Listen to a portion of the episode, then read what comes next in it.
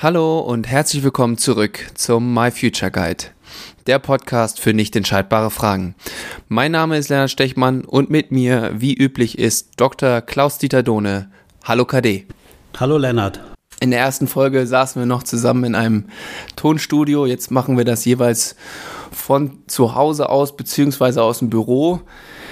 Ähm, in der ersten Folge haben wir uns über unsere beider Werdegänge ein wenig unterhalten und da sind schon mal ein paar entscheidende Themen rübergekommen. Und heute wollen wir uns das mal ein bisschen allgemeingültiger angucken und vielleicht unsere Probleme, die wir damals hatten, als Ansporn nehmen, was vielleicht auch andere Leute mit der Berufswahl für Probleme haben.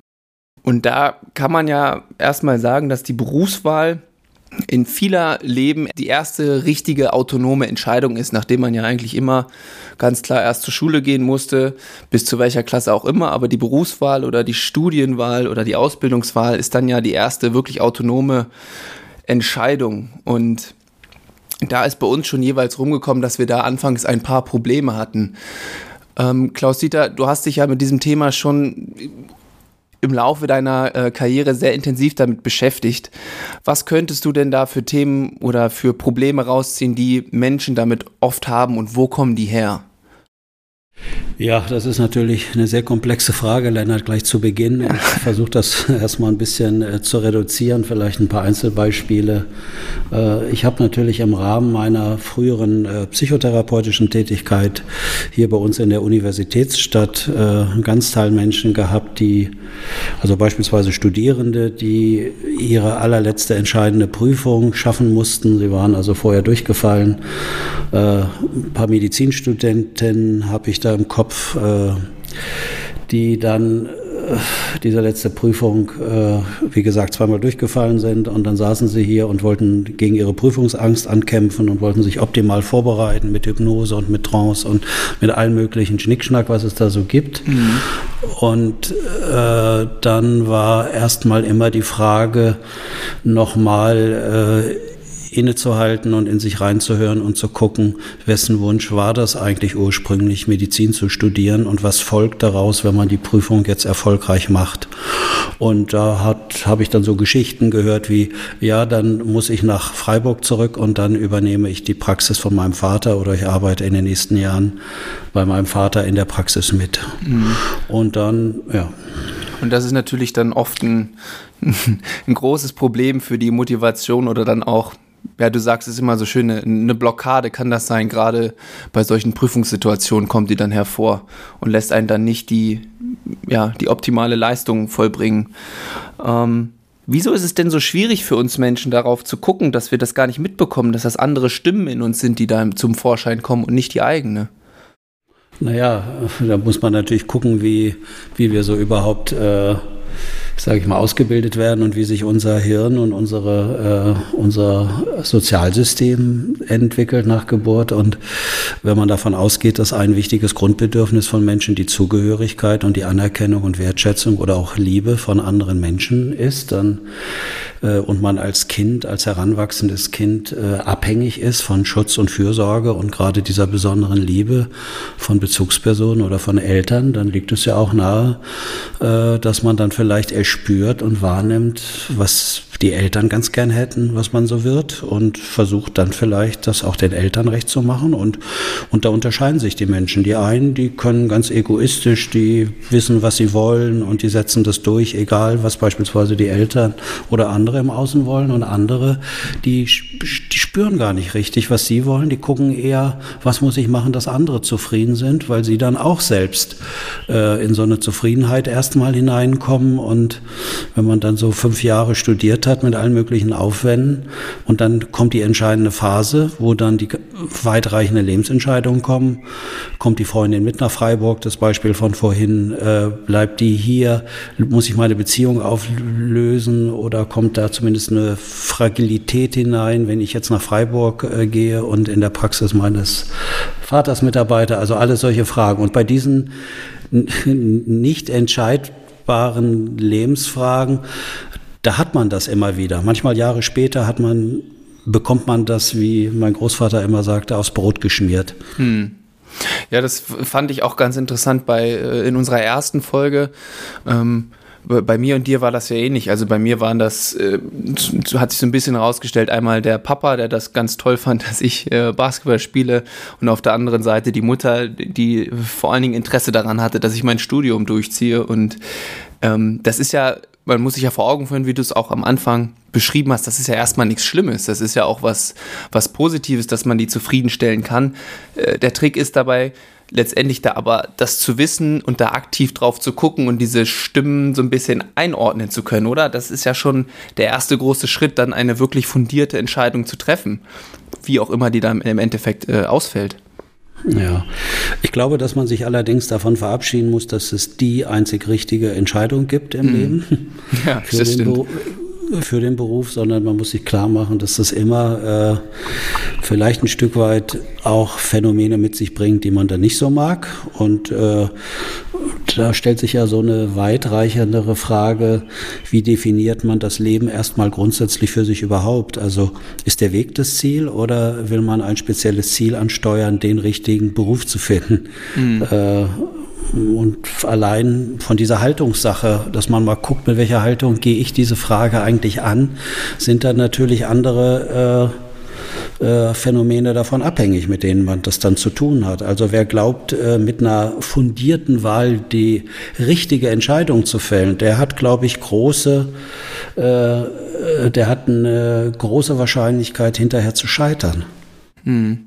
Wenn ich dann so an aktuelle, also es gibt ja viele Tools, die einem davor gaukeln, dass sie einem helfen, Online-Tools, Befragungen oder auch Agenturen, die da viel Arbeit reinstecken und die versprechen einem, die richtige Entscheidung zu treffen. Und da würdest du jetzt direkt sagen, das ist genau der falsche Ansatz. Naja, wenn ich glaube, es gibt, also da, dahinter steht ja die Vorstellung, als ob es die richtigen, den richtigen Job für einen gibt. So und ich, das, man kann ja mit dieser Haltung rangehen. Ich glaube nur nicht, dass es den richtigen Job für einen Menschen halt gibt, zumal man dauernd ja, und ich hoffe das, dass die Menschen auch weiterhin Veränderungen äh, unterworfen sind und sich weiterentwickeln. Und ich kann nur sagen, was mir äh, früher Spaß gemacht hat, würde mir heute keinen Spaß mehr machen. Hm. Ja. Äh, sondern wenn ich dann einmal festgelegt bin, dann hat man den Salat und das kann man ja wunderbar sehen. Auch das ist eine Erfahrung aus meiner früheren äh, psychotherapeutischen Tätigkeit bei verbeamteten Lehrerinnen und Lehrern, äh, die quasi gezwungen sind, ihr Leben immer den gleichen Job zu machen, was das dann alles für gesundheitliche und soziale und äh, psychische Probleme und für Störungen mit sich bringen kann, weil man scheinbar so fest betoniert ist in diesen Lehrerberuf und da nicht mehr rauskommt, weil man sonst alle Alterspensionsansprüche äh, verlieren würde. Mhm. Und da machen die halt weiter. So und ist ja auch ähm, generell dann einmal auch, wie man aufgewachsen ist, dann müsste man sich ja eingestehen, einen Fehler begangen zu haben. Und ähm, wie, wie ist das dann das überhaupt? Das fällt ihnen sowieso schwer. Genau, das fällt ihnen sowieso schwer. Und wenn die quasi ein Leben lang gelernt haben, man begibt keine äh, Fehler oder das ist ganz schlimm, dann ist das natürlich nochmal bedeutsam schwieriger zu sagen, hey, das war jetzt vielleicht 10, 15, 20, wenn nicht sogar länger Jahre ähm, mein Leben, aber irgendwie so richtig gefallen hat es mir nicht. Und das zuzugeben ist ja auch enorm schwer. Würdest du sagen, da ist irgendwann auch der Zug mal abgefahren oder ähm, kann man da ganz klar sagen, das ist äh, egal in welchem Lebensalter noch möglich? Ja, immer, in jedem Fall. Mhm. Es gibt ja so ein Buch, was, äh, glaube ich, äh, ganz gut nachgefragt wurde. Es ist nie zu spät, eine glückliche Kindheit zu haben. So würde ich das übertragen auf den Beruf auch. Es ist nie zu spät, einen zufriedenstellenden äh, Arbeit zu finden, Beruf zu finden. Mhm.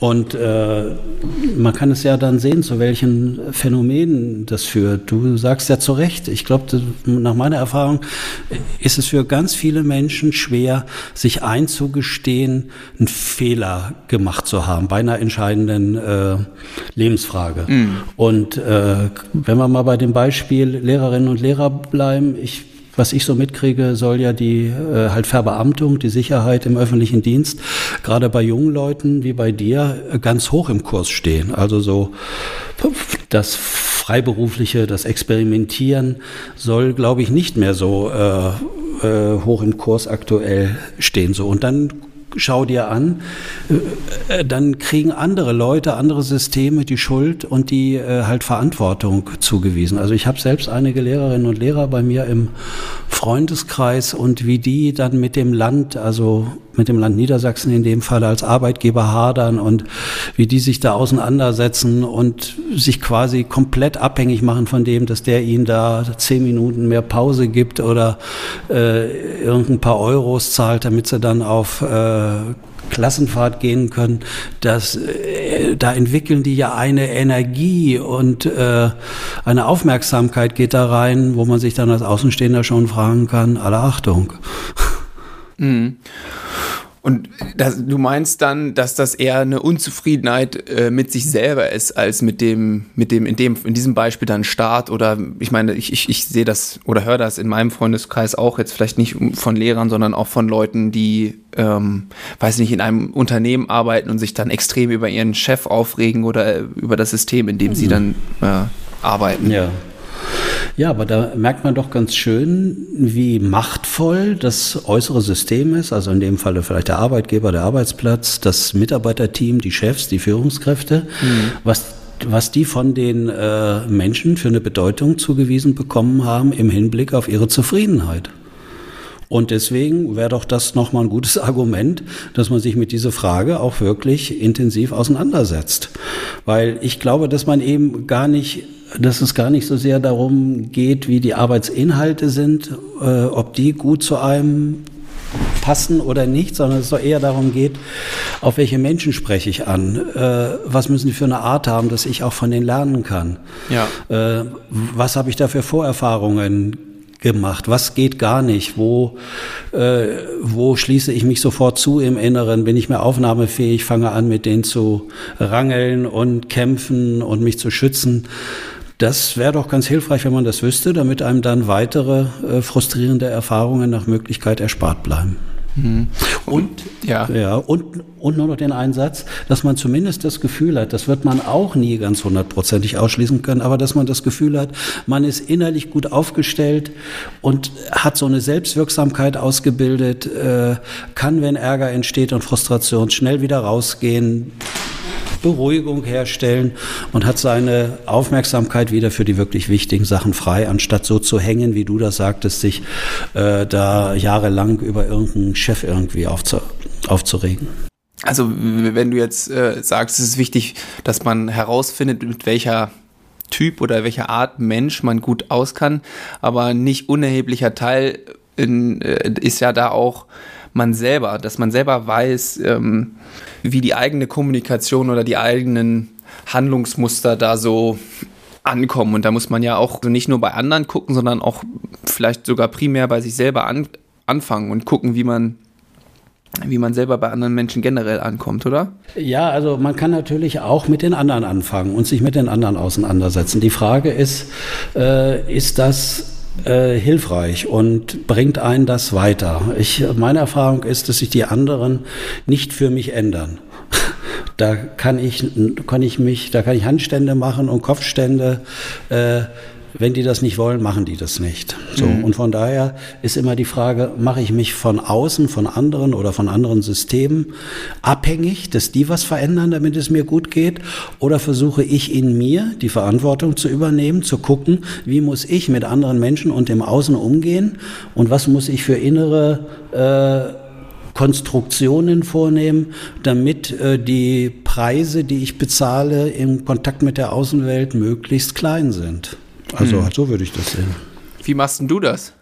Puh, gute Frage. Also ich kann dir sagen, ich habe da eine sehr größere Leidensgeschichte hinter mir. Ich äh, habe von früher her eher einen starken Anteil gehabt. Also mein Vater hat mich wirklich dazu ausgebildet. Das habe ich, glaube ich, in der ersten Folge schon gesagt. Ja, sehr auf ähm, Sicherheit gepolt, hast du da gesagt. Ja, ja, einerseits, aber der wusste genau, was für mich gut ist. Und dann hat er natürlich unbewusst eigentlich was, was entwickelt, äh, nämlich ein großes Maß an Autonomie. So, aber Autonomie hört sich schon so reif an. Ich würde sagen, ich habe auch teilweise muss ich aufpassen, nicht immer auch noch mit unangepassten oder man kann es ruhig sagen unreifen äh, halt Verhaltensweisen ähm, reagiere, wenn andere unbedingt was von mir wollen. Also wenn die in einer speziellen Art mit mir reden, wenn ich mich bevormundet fühle, wenn ich erlebe, dass mir Vorschriften äh, halt gemacht werde, mhm. dann kann es passieren, dass ich, obwohl es für mich schädlich ist, genau das Gegenteil mache. Nur um meine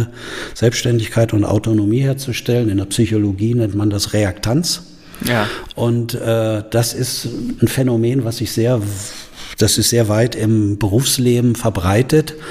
Äh, wenn man jemanden hat, der einem, einem was sagen kann, was man da machen soll und schleppt jetzt so Altlasten mit sich halt rum wie ich, ja. dann war das äh, in den ersten Berufserfahrungen, die ich gemacht habe, nicht immer hilfreich. Hatte ich jetzt einen Chef, der irgendwie gut mit mir auskam, der hatte aus welchen Gründen auch immer eine Art, wo ich mich nicht bevormundet gefühlt habe, wo ich mich äh, gewürdigt und wertgeschätzt gefühlt habe. Das hat gepasst. Da habe ich äh, Spezialleistungen gebracht. Da habe ich Tag und Nacht äh, war ich halt für den unterwegs sozusagen. Mm, mm. Und habe ich das andere Modell gehabt, dann habe ich überlegt, wie kann ich den am meisten ärgern und wie kann ich das umgehen ja, und so. Ja. Also, ja. Ja, das ist ganz interessant. Also das ist ja ein bisschen das, was wir jetzt auch schon vorher besprochen haben, dass dann da die, die Interessen erstmal hinten anstehen. Ne? Also die sind mhm. dann ja erstmal gar nicht wichtig, mit, mit was du dich in diesem Beruf beschäftigst, sondern dass du überhaupt mit demjenigen, dem du dazu arbeitest oder mit dem du zusammenarbeitest, dass man da äh, die richtige Ebene gefunden hat und da auch Lust drauf hat.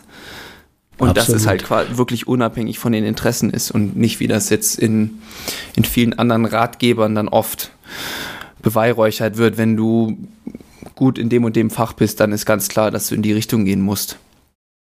Absolut. Und wir sehen es ja gerade aktuell an der aktuellen Krise, mhm. wo das soziale Leben ja eher runtergefahren wurde, dass die Kontakte, wenn überhaupt, eingeschränkt sind oder halt virtuell. Mhm. Äh, da hört man ja überall und liest überall, dass wir Menschen Beziehungswesen sind. Also wir brauchen den Kontakt und den Austausch mit anderen. Ja. Sonst können wir, können wir uns nicht entwickeln. Und Gerald Hüther, hier mein Vorstandskollege innerhalb der Akademie für Potenzialentfaltung, der ist ja jetzt nun, nun seit 20 Jahren oder wie lange auch immer unterwegs und predigt äh, äh, Beziehungskulturen in Gemeinschaften, die nur zusammen ihre Potenziale freilegen können. Und so gilt das für Arbeitssysteme auch. Also der Inhalt ist nicht das Entscheidende, sondern wie gehen die Menschen da miteinander um? Wie fühlen sich die Menschen dort gesehen? Werden sie überhaupt wahrgenommen?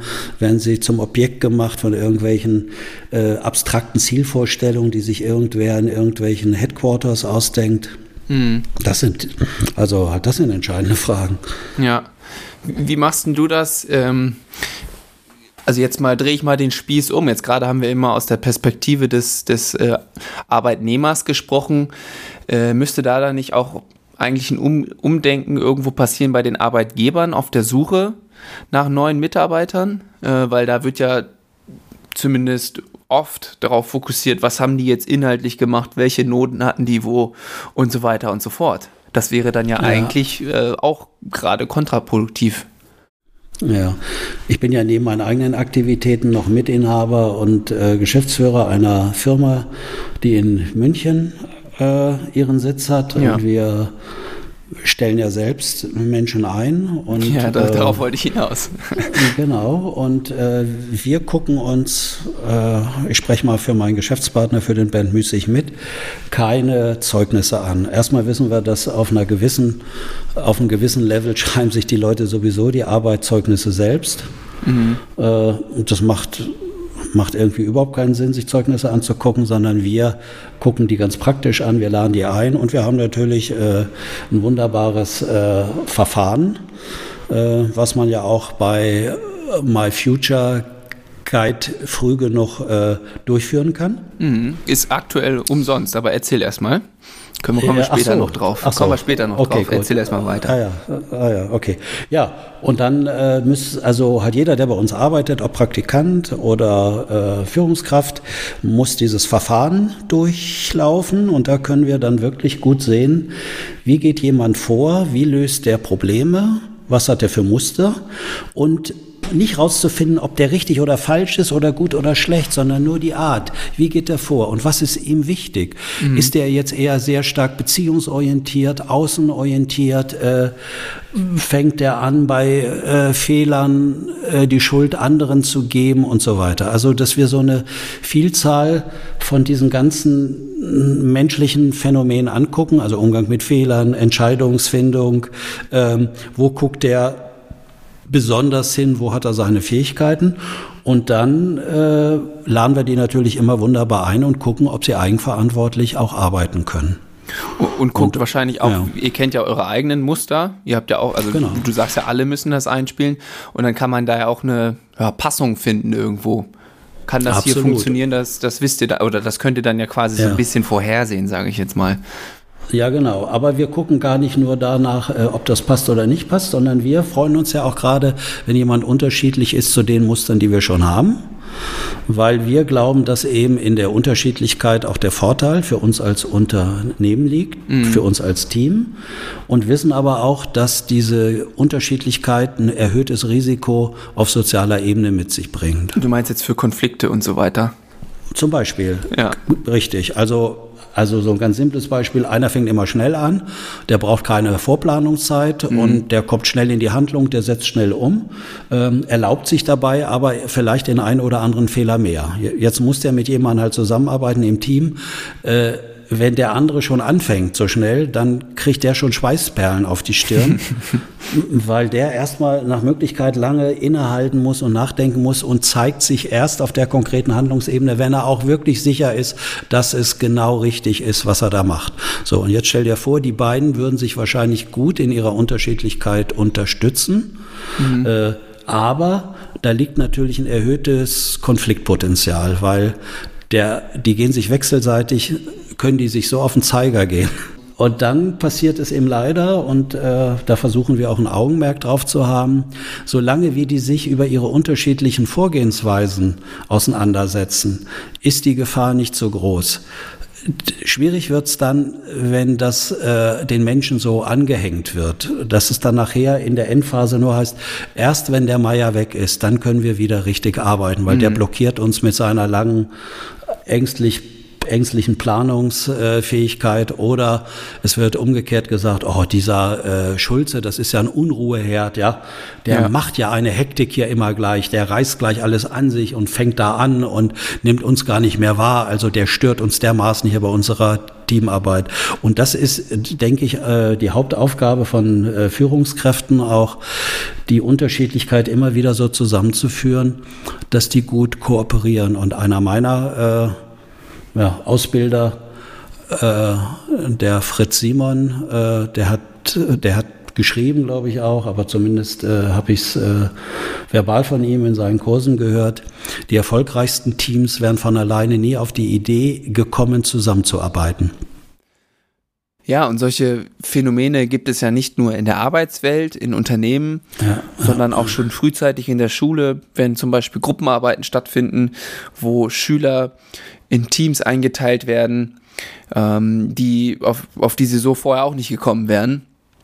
Und äh, plötzlich müssen die dann zusammenarbeiten. Und ich denke, da hatten oft schon, schon Schüler das Gefühl, dass sie ihre Kompetenzen und Fähigkeiten nicht so einbringen konnten, mhm. ähm, wie sie es gerne gemacht hätten und da vielleicht in den Hintergrund gerückt wurden oder ihre Ideen nicht beachtet wurden. Genau. Und so und es dann zu Phänomenen kommen kann, wie du sie vorhin beschrieben hast.